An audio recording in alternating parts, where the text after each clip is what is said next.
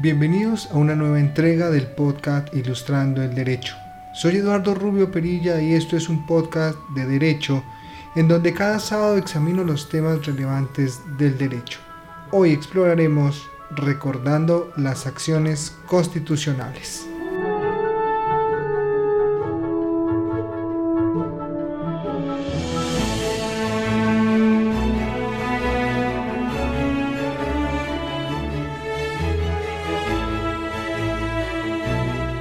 Sean todos bienvenidos con un buen día, buena tarde o buena noche.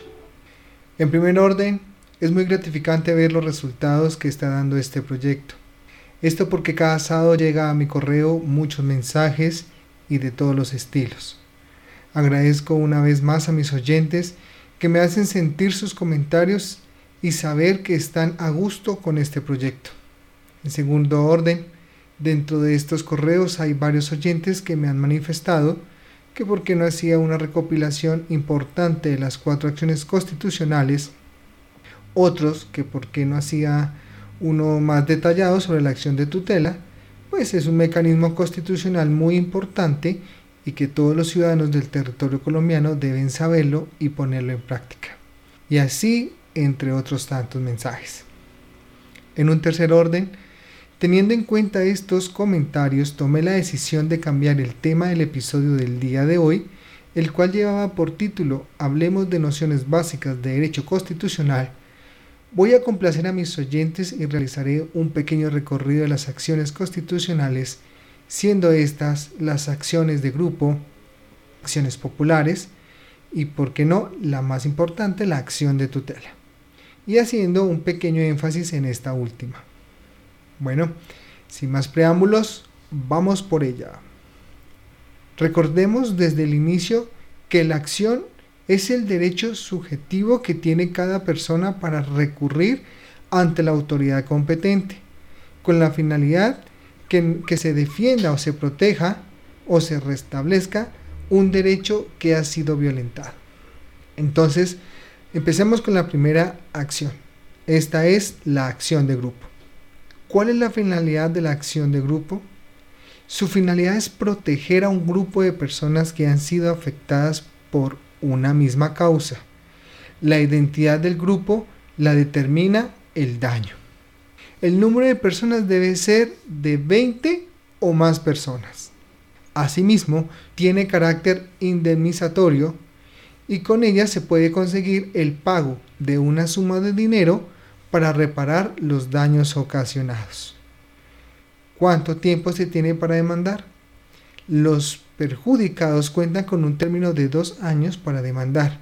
Este término se cuenta desde la fecha en que se causó el daño o terminó la acción vulnerable causada del mismo. ¿Ante quién se puede instalar esta acción de grupo? Si se adelanta contra entidades públicas, o de personas privadas que cumplen funciones públicas conocen la jurisdicción de lo contencioso administrativo, es decir, nuestros jueces administrativos. Bien, ahora hablemos sobre la acción popular. ¿Cuál es la finalidad de la acción popular?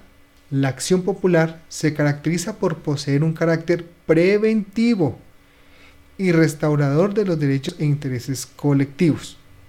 Las acciones populares se ejercen para evitar el daño contingente, hacer cesar el peligro, la amenaza, la vulneración o un agravio sobre los derechos e intereses colectivos. ¿Contra quienes se pueden ejercitar o se puede presentar una acción popular?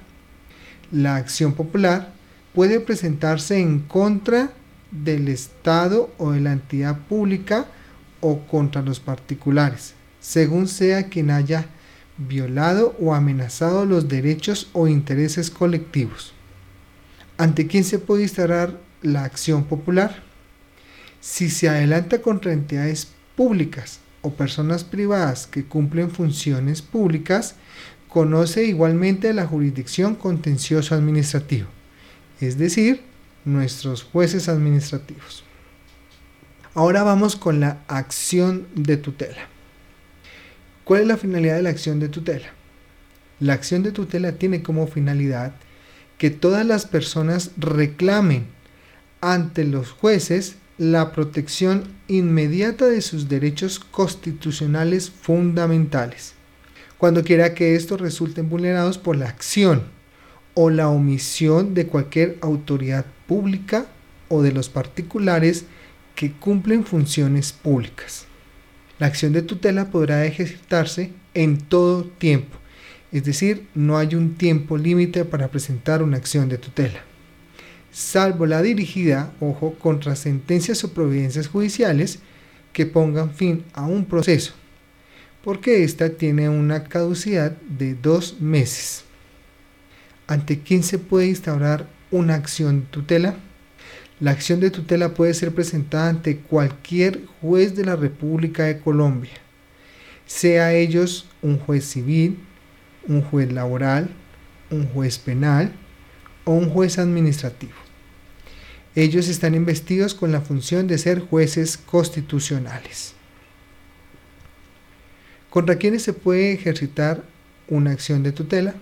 La acción de tutela se ejerce en contra de cualquier autoridad pública que haya violado, violente o amenace cualquiera de los derechos fundamentales, asimismo contra los particulares que presten una función pública. De lo anterior entonces surgiría una pregunta. ¿Qué protege la acción de tutela? Como lo hemos repetido en varios episodios, la acción de tutela protege los derechos constitucionales fundamentales. Y estos son los derechos denominados de primera generación, los cuales están consagrados desde el artículo 11 al artículo 44 de la Constitución Política de Colombia. Vamos a hacer un pequeño recorderis para ustedes mis oyentes. Entonces estos derechos constitucionales tenemos que son el derecho a la igualdad, el derecho a la integridad, el derecho a la libertad en sus expresiones, libertad de conciencia y de creencia, derecho de enseñanza, de la libre expresión y de la información, derecho a la seguridad social, a la vivienda, al agua, a un debido proceso, al desarrollo de la personalidad, al derecho a la petición, el derecho a la salud, el derecho a la paz, el derecho a la intimidad, el derecho a la honra, el derecho a la vida, que como siempre lo he dicho, no debe ser el derecho a la vida, sino el derecho a que se me conserve mi vida. Está el derecho al trabajo, los derechos de los niños y así sucesivamente nos podríamos estar quedando hablando todos los derechos que existen en nuestra Carta Constitucional.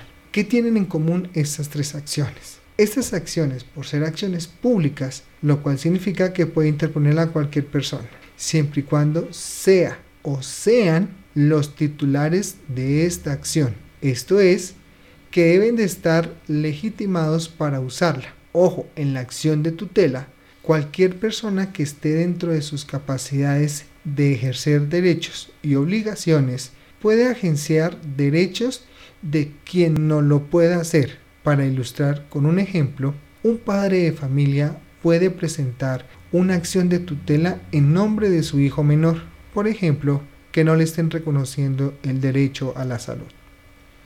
Recordemos que una acción de grupo no la puede instaurar una persona que no pertenezca a dicho grupo afectado. 2. Se requiere de abogado para ejercitar una acción popular o una acción de tutela.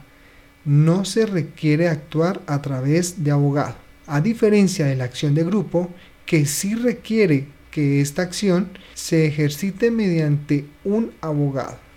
Como cierre, les dejaré una nota procesal sobre la acción de tutela. Primero, el juez de primera instancia cuenta con un término de 10 días para resolver el caso y emitir una sentencia. 2. Si dicha sentencia fue apelada, el juez de segunda instancia cuenta con un término de 20 días para que estudie el tema por el cual se apeló ese fallo y emita una nueva sentencia. 3. Una vez resuelta la acción de tutela, ya sea en primera o segunda instancia, siempre se va a conceder un término de 48 horas para que la entidad accionada cumpla con lo ordenado en dicha sentencia. Cuarto, Si la entidad que fue vencida en la tutela no cumple con lo ordenado, se puede presentar un incidente de desacato con la finalidad de que cumpla lo ordenado en la acción de tutela y que se sancione con arresto y multa a quien desatienda o no cumpla con las órdenes de tutela mediante la cual se protegen los derechos fundamentales.